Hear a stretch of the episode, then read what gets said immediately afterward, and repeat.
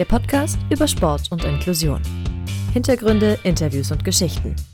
Alles para.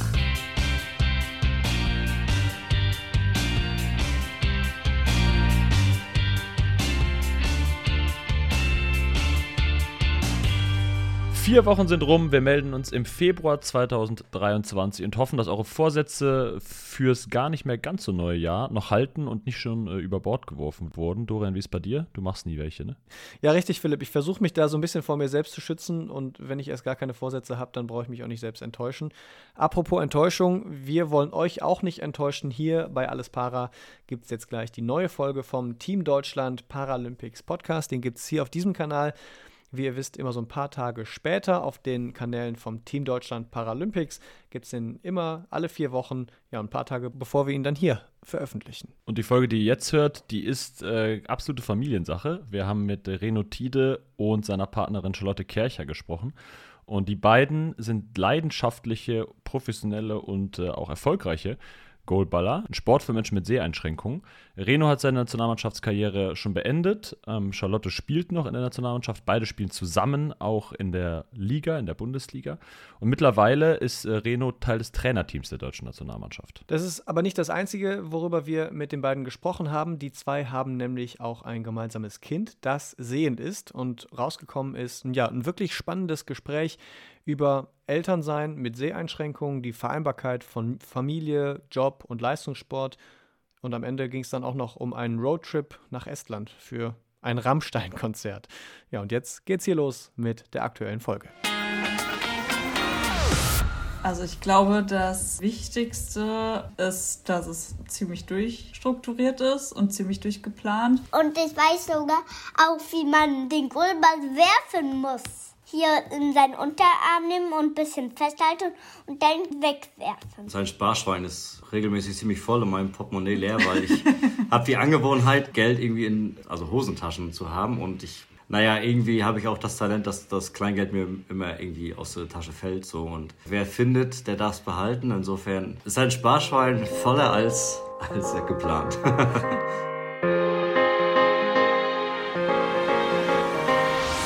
Zack, da hat der Februar 2023 gerade erst angefangen und schon gibt es eine frische Folge vom Team Deutschland Paralympics Podcast. Wir, also eure altbekannten Hosts, Dorian Aust und ich, Philipp Wegmann, wollen auch, auch jetzt gar nicht lange auf die Folter spannen und gar nicht lange warten lassen. Genau, wir gehen direkt in die Folge rein, weil ihr wisst äh, sowieso, wie das läuft. Podcast, bewerten, teilen und weiterempfehlen ist äh, immer gerne gesehen und alle News rund ums Team Deutschland Paralympics gibt es im Netz und auf den Social Media Kanälen. In unserer heutigen Folge wird es dagegen ein bisschen ja, knubbeliger am Mikro als sonst, weil wir haben heute zwei Gäste, beziehungsweise zweieinhalb, äh, aber dazu später mehr. Die zwei, mit denen wir heute auf jeden Fall sprechen, äh, die verbindet so einiges. Zuerst war da die große Leidenschaft für den beliebtesten Sport unter Sehbehinderten und Blinden, nämlich Goalball. Und später kam dann auch noch so die Liebe füreinander dazu. Uns sind heute die aktuelle Goalball-Nationalspielerin und EM-Siebte von 2021, Charlotte Kercher, und ihr Freund bzw. Lebensgefährte Reno Tide zugeschaltet. Er war selbst Nationalspieler, ist 2019 Europameister und 2018 Vize-Weltmeister geworden. Dazu zwei Paralympics-Teilnahmen und mittlerweile ist er Teil des Trainerteams der Nationalmannschaft. Schön, dass ihr zwei uns heute zugeschaltet seid. Hallo, moin. Hallo. Wir wollen noch ganz kurz, äh, der Fairness halber quasi, weil wir digital sprechen und Charlotte, du hast knapp 3% Sehrest, Reno, du so 1 bis 2%, nochmal kurz sagen, äh, wie wir überhaupt aussehen. Äh, Dorian, wie, wie, würden wir uns beschreiben? Wir sehen uns irgendwie ein bisschen ähnlich. Wir haben beide Bart, äh, tragen eigentlich beide eine Brille, ich habe sie heute nicht an und haben mehr Haare am Bart als auf dem Kopf. Ja, ich, ich habe noch weniger als du auf dem Kopf. Äh, ich spare mir den Friseurbesuch tatsächlich komplett. Ähm, und wir haben beide einen großen schwarzen Bügelkopfhörer über dem Kopf und jeweils von unten ragt so ein schwarzes Mikrofon unten ins Bild rein. Fast wie Geschwister, also von, von, der, also von, von der Beschreibung könnte man sagen, ihr seid Geschwister. das stimmt.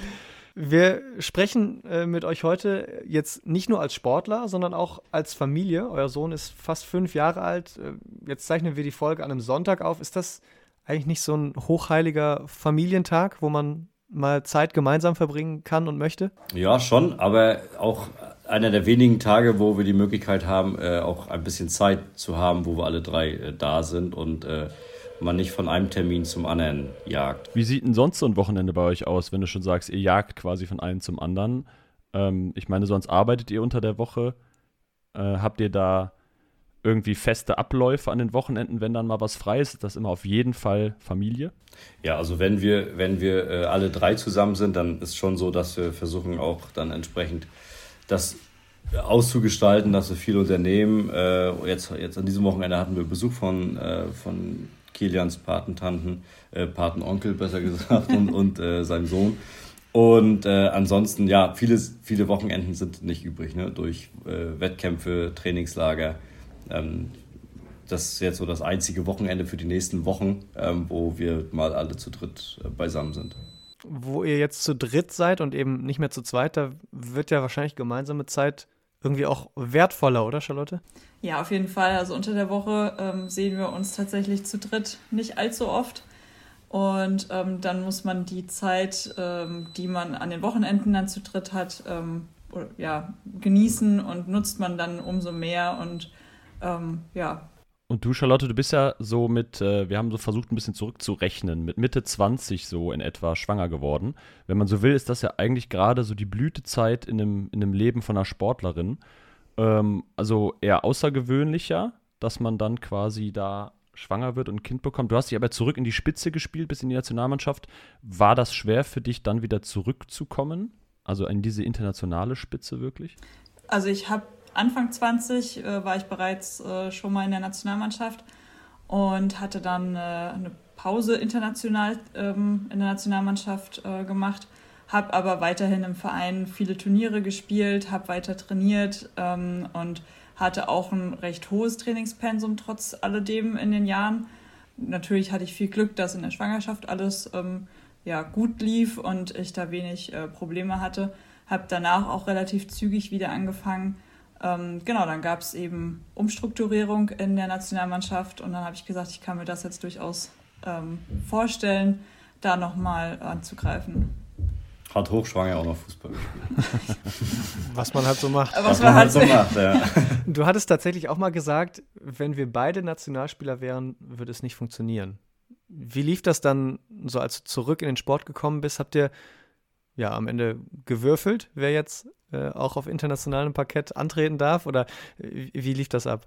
Also es gab ja eine kurze Zeit, ähm, die wir parallel gemacht haben äh, in der Nationalmannschaft als äh, Spieler. Ähm, das war dann tatsächlich ein bisschen länger als ursprünglich gedacht, weil Tokio verschoben wurde.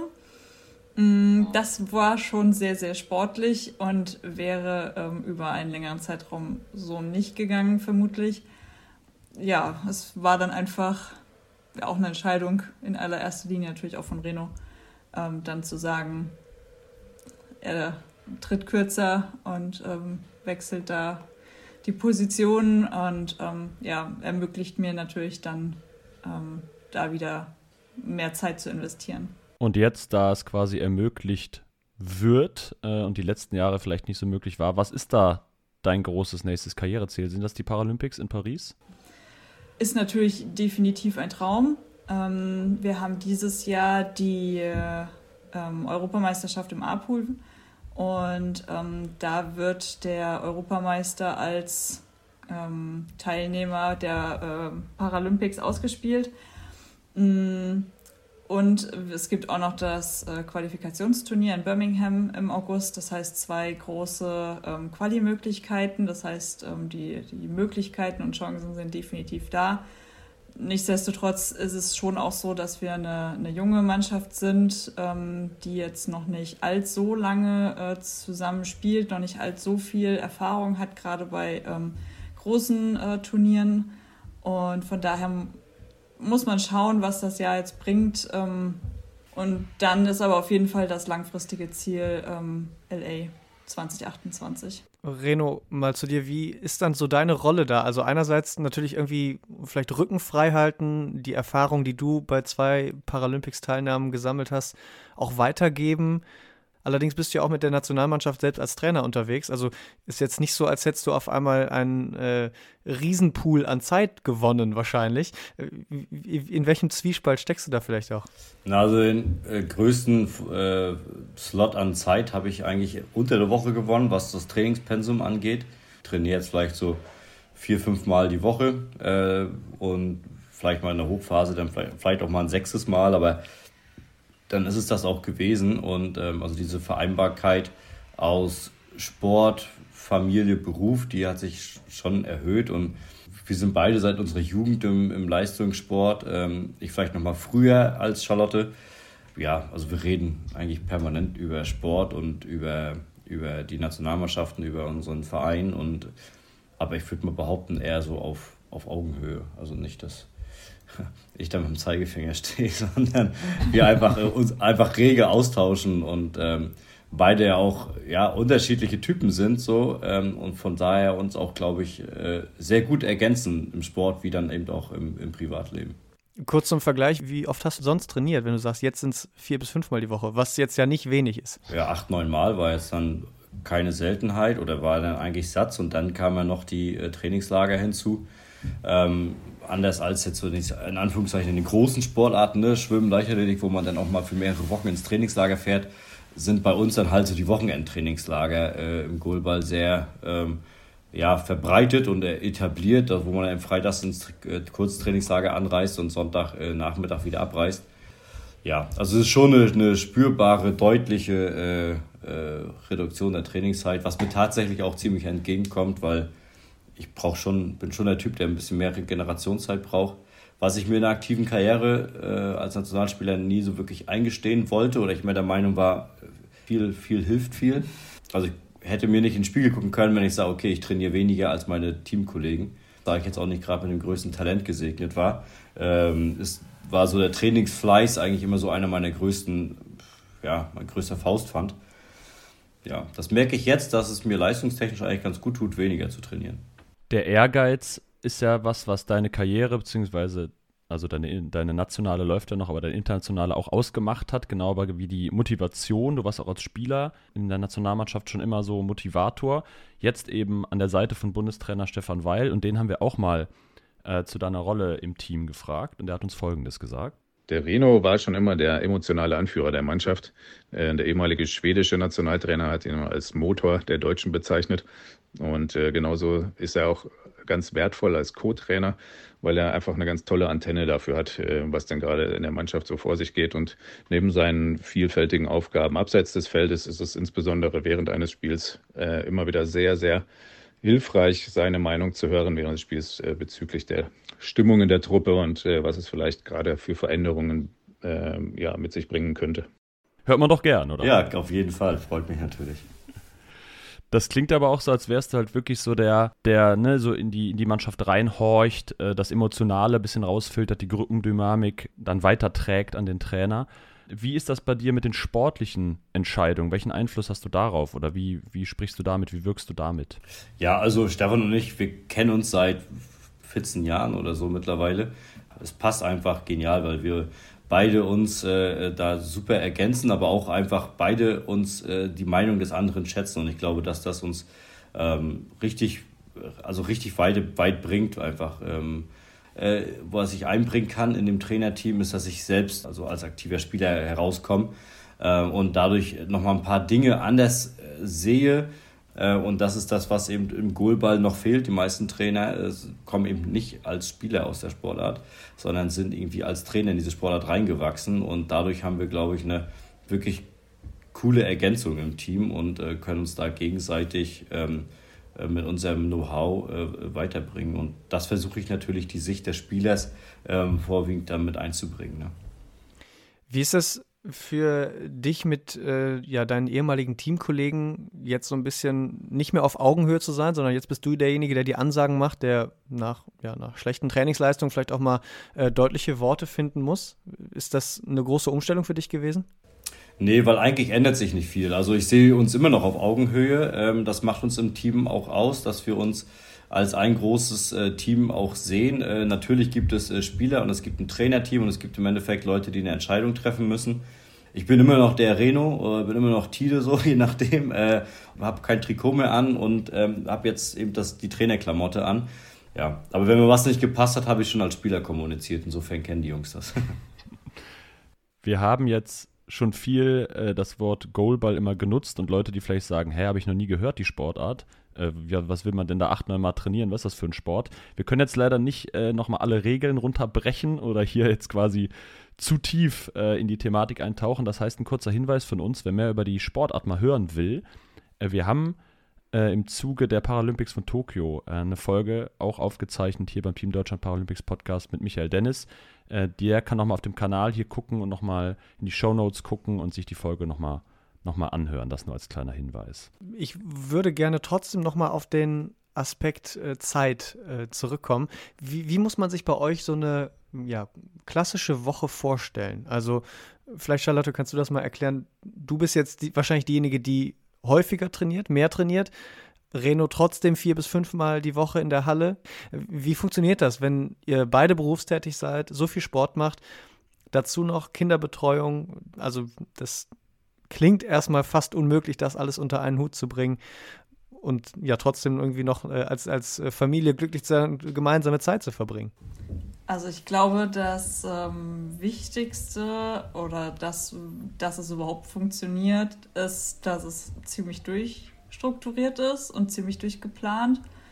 Äh, wir hatten jetzt äh, zwei Wochen Urlaub, das war so mal komplettes Gegenteil, so in den Tag hineinleben und ähm, das war, tat uns allen auch mal sehr, sehr gut. Ähm, und da hat man ja schon auch gemerkt, dass ähm, der Alltag an sich schon sehr ähm, ja, gut geplant halt einfach ist. Also wir haben ähm, zum Beispiel eben einmal die Woche gemeinsam Training. Ähm, dann gibt es ein ähm, reines Frauen-, ein reines Männertraining, sodass jeder quasi auch einen Nachmittag dann mit dem, äh, mit dem Kleinen zusammen hat die Woche und der andere geht trainieren. Mhm morgens so mit äh, in die Kita bringen, ähm, wechseln wir uns ab, je nachdem, wer auch beruflich Termine hat, ähm, wo es halt dann gerade besser reinpasst. Da gibt es halt Wochen, dann da wechselt man sich jeden Tag ab, weil es einfach sich so ergibt. Ähm, und dann gibt es halt wieder Wochen, dann macht es der eine mehr und dann in der anderen Woche der andere wieder mehr. Ähm, das muss man immer so ein bisschen gucken, wie es halt passt. Und ähm, genau, dann die anderen Tage, montags zum Beispiel, ähm, kommt er mittlerweile auch äh, mit in die Sporthalle. Ähm, er ist jetzt halt ja auch alt genug, ähm, dass er sich äh, zum einen alleine beschäftigen kann, beziehungsweise haben wir montags Individualtraining das heißt, er ist trainiert Reno, ich bin schon mit dem Kleinen in der Halle und ähm, spiele in der Zeit mit ihm Fußball oder ähm, irgendwas anderes. Also, dass er auch eine Stunde quasi sich bewegt und Sport macht. Und ähm, danach fährt Reno mit ihm nach Hause und ähm, ich trainiere dann. Und ähm, klar, das ist jetzt keine klassische äh, Familienzeit zu dritt. Aber bei vielen ist es ja so, dass dann ähm, zum Beispiel auch einer erst recht spät am Nachmittag nach Hause kommt und jetzt auch nicht äh, jeden Nachmittag Familienzeit zu dritt ähm, komplett als Familie oder zu viert ist. Von daher, ähm, genau, ist das eben sehr abwechselnd. Und ähm, ja, freitags zum Beispiel hat ähm, Kilian Kindersport und in der Zeit trainieren wir parallel zum Beispiel ähm, äh, im Kraftraum nebenan. Und dann kann man das eben total gut verbinden. Genau. Und an Wochenenden oder abends dann eben auch mal in der Hochphase vor Turnieren, dass man äh, dann einfach ähm, ja, zu Hause auch mal sich noch mal eine Stunde aufs Fahrrad setzt. Wir haben zu Hause ähm, ein TRX zum Trainieren, verschiedene andere Sachen zum Trainieren. Ähm, auch teilweise, wenn dann der Kleine mal krank ist äh, und man ihn von der Kita abholt und er dann schläft zum Beispiel oder eben auch dann abends mal ähm, oder der andere nicht da ist und selbst im Trainingslager zum Beispiel ist, ähm, dass man dann einfach auch zu Hause viel trainiert. Das ähm, ist dann viel Disziplin auch und äh, manchmal auch ein bisschen Überwindung, aber es funktioniert am Ende eben dann doch. Und ähm, ja, man muss sich halt manchmal ein bisschen was einfallen lassen und auch ein bisschen kreativ sein, wie man das alles irgendwie dann unterkriegt. Wir haben es auch schon gehört, äh, vielleicht ganz leise im Hintergrund. Äh, Kilian ist dazugekommen. Ich glaube, mit so einem ähm, Rätselheftchen, so sah es äh, jetzt äh, aus der Entfernung aus. Wir wollen gleich auch noch ein, zwei Fragen an Kilian direkt selbst loswerden. und wollen natürlich dann auch mal so ein bisschen darauf eingehen, wie erlebt Kilian das Ganze, mit in der Sporthalle dabei zu sein. Ähm, vorher würden wir noch einen kurzen Dank an unseren Sponsor loswerden. Dieser Podcast wird unterstützt von der Sparkassenfinanzgruppe. Überall in Deutschland stehen die Sparkassen an der Seite der Menschen und ermöglichen ihnen die wirtschaftliche und soziale Teilhabe. Im Sport engagieren sie sich jährlich mit über 90 Millionen Euro und das ist Geld für Vereine, das deutsche Sportabzeichen, die Eliteschulen des Sports und die Athletinnen und Athleten von Team Deutschland und natürlich auch vom Team Deutschland Paralympics. Und warum? Weil es um mehr als Geld geht. So, jetzt haben wir ihn schon ein bisschen gehört eben immer. Und jetzt ist er tatsächlich, haben wir die Ehre, dass er sich zu uns gesellt hat und mit uns vielleicht sogar ein bisschen spricht. Hallo Kilian, schön, dass du da bist. Hallo. Hallo. Hallo. Geht's dir gut heute? Mhm. Was hast du denn eben gespielt, bevor du zu uns gekommen bist? Mit meinem Spielzeugbagger. Ah. Und hast du denn auch richtigen Sand, den du wegbaggern kannst? Hab nur Tomate weggebaggert. Tomate, warst du im Garten etwa? Ja. Und jetzt läuft da im Hintergrund so ein bisschen Sport. Du hast, hast eben schon ein bisschen Sport zu gucken am Fernsehen, ne? Was ist denn dein Lieblingssport? Du bist doch totaler Fußball- und Handball-Fan, haben wir gehört. Fußball oder Handball, was besser? Fußball. Und welche Mannschaft? Rostock. Natürlich, Hansa. Hansa Rostock. Wer ist denn dein Lieblingsspieler bei Hansa? Von wem hast du ein Trikot? Von Kolke. Das ist der Torwart, ne? Ja, das ist der beste Torwart. Wie ist dein Spitzname? Krake. Die Krake. Und Kolke, ähm, der hält auch fast alle Bälle. Und Hansa hat gewonnen und die anderen haben nur null. Ähm, und Hansa hat ein Tor. Und äh, Mama und Papa sind ja besonders gut im Goalball. Wie findest du den Goalball? Gut. Was braucht man denn für Goalball? Ein Goalball. Ja, und was noch? Eine Goalballbrille, Genau. damit man gar nichts sieht. Hast du die auch schon mal aufgehabt? Ganz oft beim Spielen. Du hast ja bestimmt auch schon mal bei Mama beim Goalball zugeguckt, oder? Was kann Mama denn besonders gut? Ähm, den Ball halten und sehr gut werfen. Und ich weiß sogar auch, wie man den Goalball werfen muss. Und wie? Einfach hier in seinen Unterarm nehmen und ein bisschen festhalten und dann ganz schnell den Unterarm wegnehmen und dann den wegwerfen. Das klingt ganz einfach. Ja, den kann ich auch schon. Wir haben von äh, Mama und Papa übrigens auch erfahren, dass du richtige Adleraugen hast. Ich kann bis fast bis in den Nordpol gucken. Bis zum Fast. Nordpol. Fast, fast. Ja. Also das, das Also kann aber, glaube ich, sonst keiner. Und gibt es dann auch manchmal Situationen, wo du besser gucken kannst als Mama und Papa? Ja, Oft, ne? ganz oft. Und gibt es da Situationen, wo du denen auch manchmal hilfst bei was? Ich musste mal einen durchsichtigen Deckel suchen und weißt du, meine Adleraugen können auch durchsichtig sehen. Durchsichtigen Deckel, der ist aber auch schwierig zu finden wahrscheinlich, oder? Nee, ganz, ganz leicht. Und Jetzt müssten sich vielleicht Mama und Papa mal kurz die Ohren zuhalten, dann kann, musst du uns nämlich was verraten. Und zwar machst du auch manchmal so was, was so ein bisschen verboten ist, wo du quasi weißt, das können die jetzt vielleicht nicht sehen und deswegen machst du das. Ist das schon mal passiert? Nee. Nee, sagt er und guckt aber, ob sich die Eltern noch die Ohren zuhalten. Ohren. Ja, Haben sie wirklich gemacht. Also das nicht, aber das ist ja super, das ist ja total nett von dir. Ja, Kilian, dank dir für deine ganzen Antworten. Wir wollen dich auch gar nicht stören beim Bagger spielen. die. Vielen Dank dir. Tschüss, Danke. Bis bald. tschüss. Aber das müssen wir jetzt natürlich direkt nochmal auch euch fragen. Tanzt ihr euch tatsächlich nie auf der Nase rum? Nee, also da muss ich echt sagen, dass äh, vielleicht ist er auch noch zu jung dafür. Dass vielleicht, wenn wir ein paar Jahre nochmal sprechen, äh, können wir die Frage gerne nochmal stellen. Aber bis dato ist er da wirklich, ja, also funktioniert wirklich super. Also das, also er merkt halt auch, also wir müssen ihm in vielen Dingen vertrauen.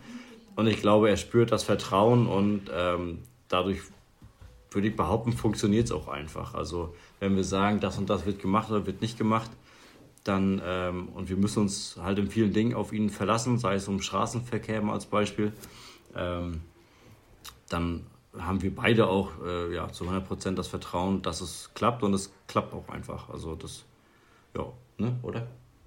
Kann ja. man so sagen. Ja, also klar hat er immer mal wieder so Phasen gehabt, wo er äh, das oder das mal getestet hat. Kinder testen ja quasi, testen ja eigentlich immer ihre Grenzen. Ja, eben, das ist völlig normal. Ja. Einzige, er hat, er hat sein, sein Sparschwein ist regelmäßig ziemlich voll und mein Portemonnaie leer, weil ich habe die Angewohnheit, Geld irgendwie in Taschen, also Hosentaschen zu haben und ich habe kein Portemonnaie. Also ich habe eins, aber ich benutze es irgendwie nicht. Und naja, irgendwie habe ich auch das Talent, dass das Kleingeld mir immer irgendwie aus der Tasche fällt. So und da ist er hinterher und äh, wer findet, der darf es behalten. Insofern äh, ist, sein, ist sein Sparschwein voller als, als geplant. Das ist, sehr, das ist eine sehr schöne Anekdote. Da kommt das Adlerauge dann wirklich zum Tragen, ne? Das nutzt er dann gerne aus, aber das ist dann auch in Ordnung. Inwieweit ist denn äh, quasi eure Sehbeeinträchtigung, eure Sehbehinderung irgendwie ein Thema? Also, ne, wir haben jetzt ja gerade darüber gesprochen, dann sagt er ja, oder ihr habt es auch gesagt, er hilft im Straßenverkehr, ähm, dann ist mal ein durchsichtiger Joghurtdeckel oder was auch immer, der dann gefunden wird. Ist, für ihn ist das aber ja Alltag. Ähm, ist, oder ist das, ist ihm das so schon bewusst? Also er versteht, das haben wir relativ schnell ähm, angefangen, ihm zu erklären, dass es halt quasi gute und nicht so gute Augen gibt. Ähm, oder eben halt als Adleraugen das Ganze bezeichnet. Und ähm, dann eben auch, dass es äh, Menschen gibt, die halt eine Brille tragen und Menschen, die halt keine Brille tragen. Und ähm, ja, von daher kennt er da die volle Bandbreite. Ähm, er kennt auch äh, bei, durch den Sport eben logischerweise Leute, die ähm, ja quasi im Prinzip gar nichts mehr sehen. Und genau, von daher kennt er da das einfach und ähm, fragt hin und wieder dann auch Sachen, ähm, ob man das oder das jetzt sieht. Ähm, das kommt jetzt so langsam oder wenn er an den Augen mal irgendwie was sieht, dann fragt er da mal so vereinzelt. Aber ja, also dass man schon relativ offen damit halt quasi umgeht und ähm, aber das eben einfach nur ihm offen erklärt.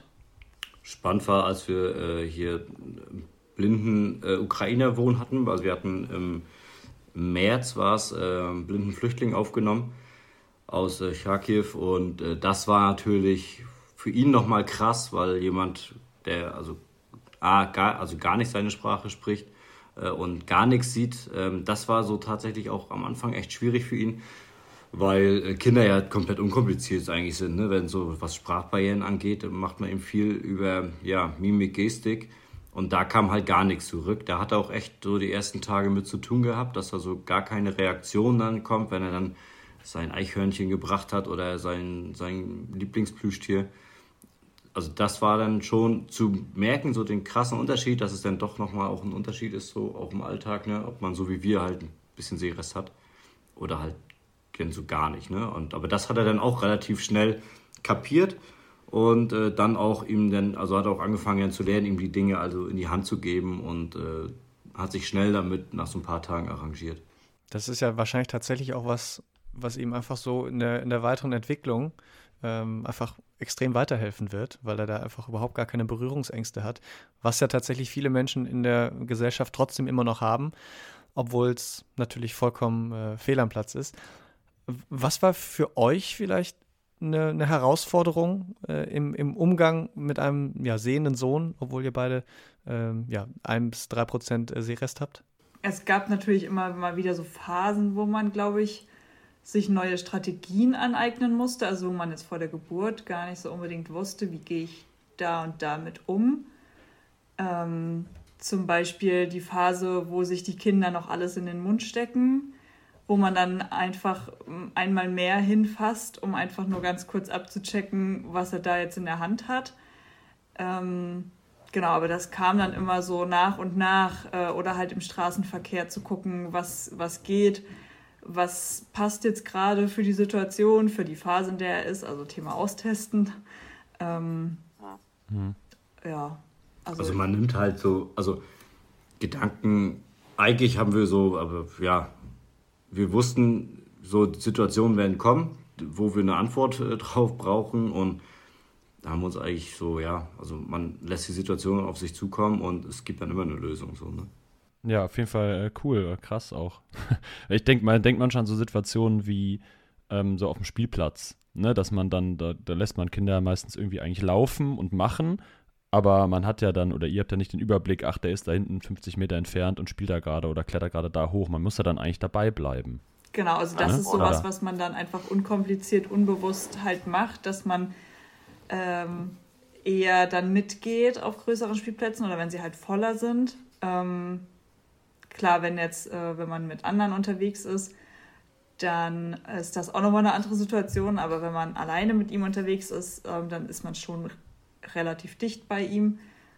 Aber ich würde jetzt nicht behaupten, dass das ihm oder uns schadet oder ähm, dass das einschränkt. Genau, das, das trifft es besser. Genau. Ähm, ja, so ist es halt im Schwimmer zum Beispiel auch. Also wenn wir mit ihm schwimmen gehen oder so, dass man schon ihm auch da zum Beispiel irgendwie eine Schwimmweste anzieht, die ein bisschen markanter ist von der Farbe her, die man ein bisschen besser sieht. Oder auch wenn man weiß, man ist jetzt draußen auf dem Weihnachtsmarkt unterwegs oder so, dann sind so blinke Schuhe zum Beispiel eine coole Erfindung ähm, oder eine blinke Mütze.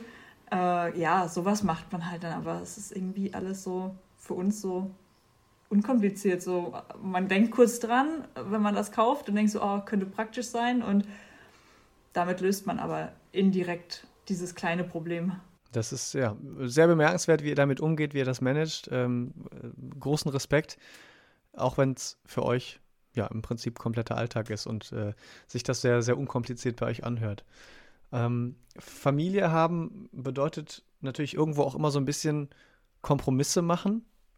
Ähm, so einfach geht das jetzt wahrscheinlich nicht mehr, Reno, wenn du auf ein Rammstein-Konzert willst. 3600 Kilometer. Das sind so die Stichworte. Also Rammstein ist halt so, ich habe mit Musik nicht, also ist jetzt nicht so meins, aber Rammstein, das begeistert mich schon und die waren 2019 in Rostock äh, im Ostseestadion und da war für mich, ja mein Sohn kennt, kennt auch Rammstein, ist auch die einzige Musikband, die Kilian kennt.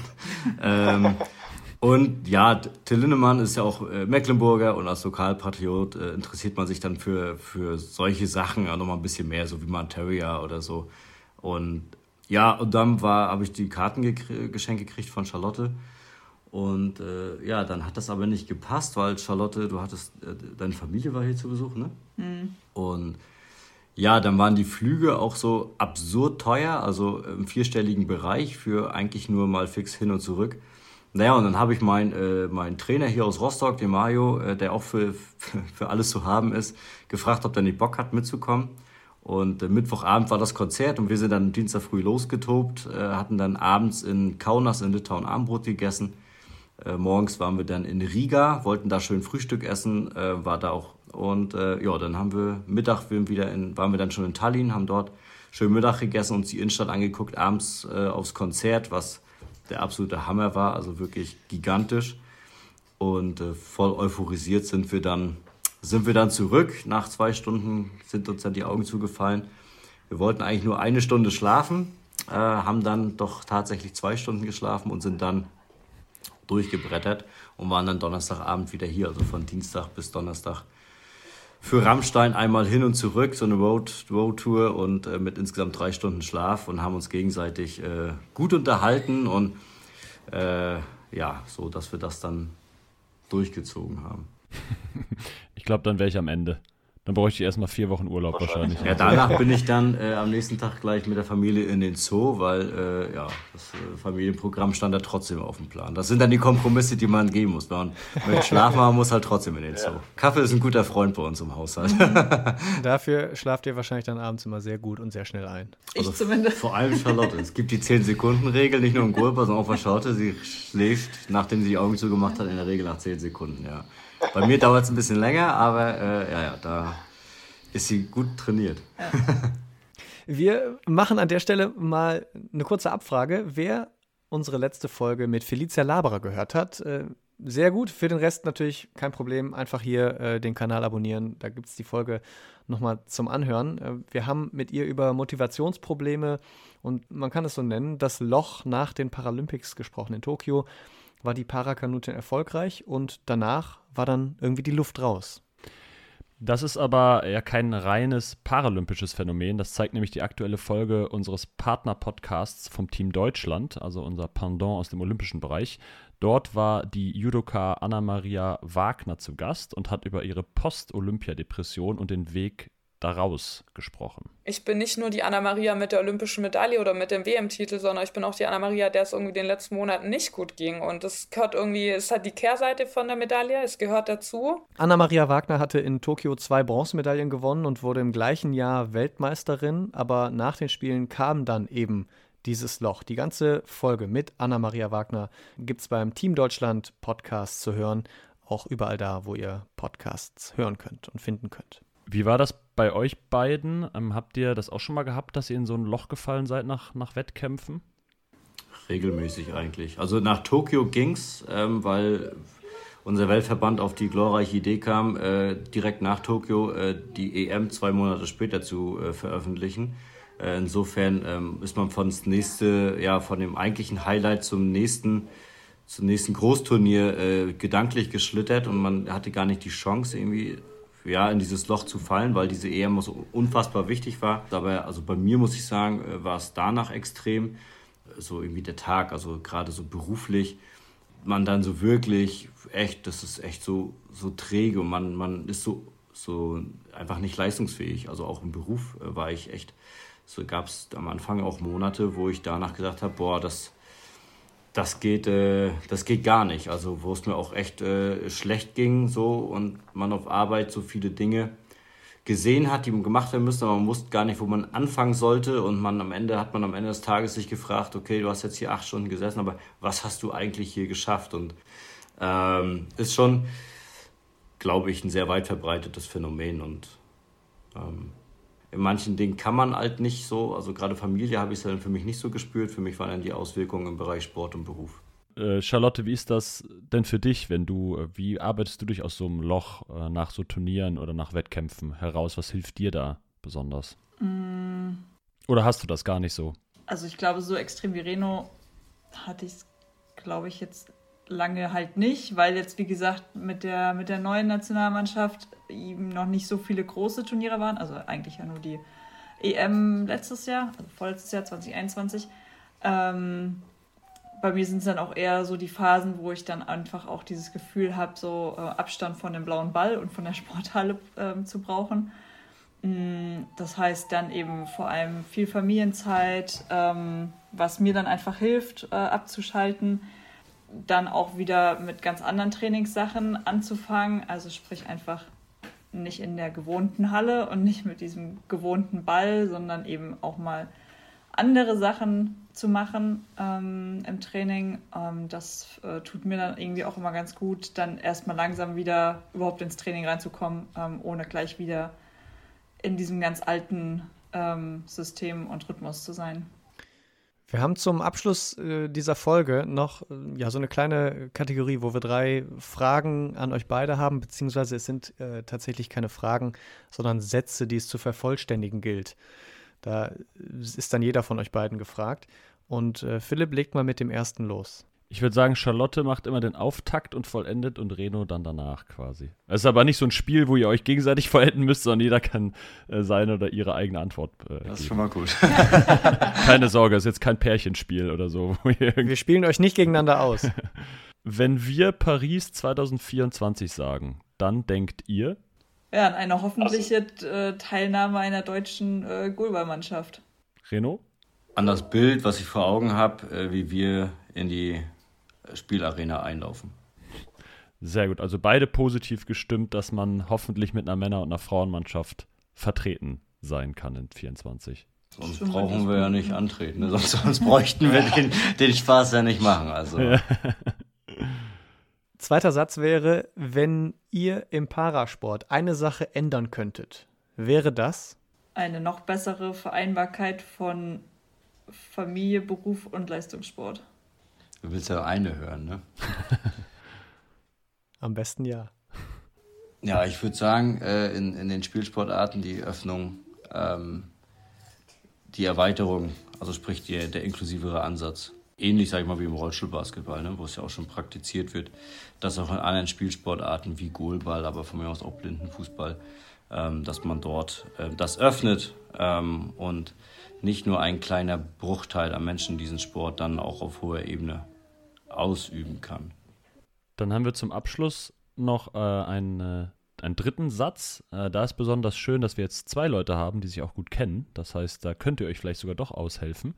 Ähm, euer geheimes Talent abseits des Sports ist? Also für Charlotte wäre auf alle Fälle äh, ihr Organisationstalent und ihre Struktur, die unserer Familie sehr viel äh, Halt gibt und ähm, das Ganze hier auch so ja, umsatzfähig macht, den ganzen Spaß, den, wie, wie wir hier unser Leben gestalten. Das ähm, basiert und fußt äh, vorwiegend auch auf Charlottes ähm, Struktur, die sie hier gut reinbringt. Das ist sehr nett. Naja, ähm, also klar, es wurden vorhin viele Sachen ähm, genannt mit, mit äh, Ehrgeiz und so weiter. Ähm, das, was aber, wie gesagt, schon mal, glaube ich, ähm, ja, äh, so kommuniziert wurde, ist, äh, dass ein geheimes Talent von ihm das Mopedfahren ist. Und ähm, zu Hause tatsächlich auch einfach dieses Handwerkliche, was er einfach vom Dorf und von seinem Zuhause sozusagen ähm, mitbringt. Also da bin ich halt einfach raus. Das mit dem Mopedfahren würde mich jetzt schon interessieren. Das heißt, wo ist er mit dem Moped unterwegs? Bei sich auf dem Dorf zu Hause quasi. Also kommt er aus einem ganz, ganz kleinen Dorf ähm, in der Nähe von Rostock und ähm, ja, hat dort seit seiner Jugend, seit seiner mhm, Jugend? Ja. Seit ich 15 bin. Äh, genau, äh, eine Simson. Da sind wir tatsächlich auch schon drauf gefahren, als wir noch nicht zusammen waren. Mhm. Ähm, genau, was ich einfach ähm, weder kann, also ich kann weder ein Auto anmachen noch ein Moped fahren, keine Ahnung was. Ähm, genau, aber das beherrscht er sehr sicher. Und dann fährt er halt zu Hause auf dem Acker. Genau, also vorwiegend halt Acker oder Wald, so, ne? Also nicht auf Straßen. Das habe ich früher gemacht, so, wo man noch nicht so drüber nachgedacht hat. Auf dem Dorf hat es dann aber auch nur begrenzt jemand interessiert, beziehungsweise die, die Leute, die bei mir im Dorf wohnen, die, die wussten halt, dass da einer ist, der nicht gut gucken kann. Äh, und, und also die kannten mich und die wussten dann halt auch, wer da auf dem Moped sitzt, weil Viele fahren nicht durch unser Dorf durch. Ähm, also Volto ist mein ist diese, ist diese Metropole, von der Charlotte spricht. Und ähm, ja, und ich bin halt auch, ja, bin halt ein Dorfjunge, der mit Treckerfahren groß geworden ist und ja, auch jetzt durch die, sage ich mal, sehr starke Seheinschränkung habe ich aber trotzdem, ja, also das Mopedfahren, es funktioniert halt, ne, so auf dem Acker und klar, immer ein bisschen Risiko dabei, gar keine Frage. Aber das ist so, meine Freiheit, die ich mir gönne, äh, neben dem Fußball und auch mal Auswärtsfahrten, so die Freiheit, wo man sagt, ich lasse mich von, von der Sehbehinderung nicht einschränken, nur weil, sage ich jetzt mal, der, die, die normale Gesellschaft sagen würde, jemand, der ein bis zwei Prozent sieht, sollte oder kann kein Moped fahren oder sollte kein Moped fahren. Ähm, das ist mir relativ egal und ich mache es halt, weil für mich ist es meine, meine Freiheit so und macht Spaß und äh, Kilian mag Moped fahren mittlerweile auch ganz gut. Das kann ich mir sehr gut vorstellen. Das sind auf jeden Fall auch zwei sehr gute Talente, würde ich sagen. Charlotte Kercher und Reno Tide, zwei Goalball-Nationalspieler. Sie aktuell eher ehemalig und äh, vorbildliche Eltern mit äh, dem Sohn Kilian, der jetzt gerade wieder ins Bild reingelaufen kommt.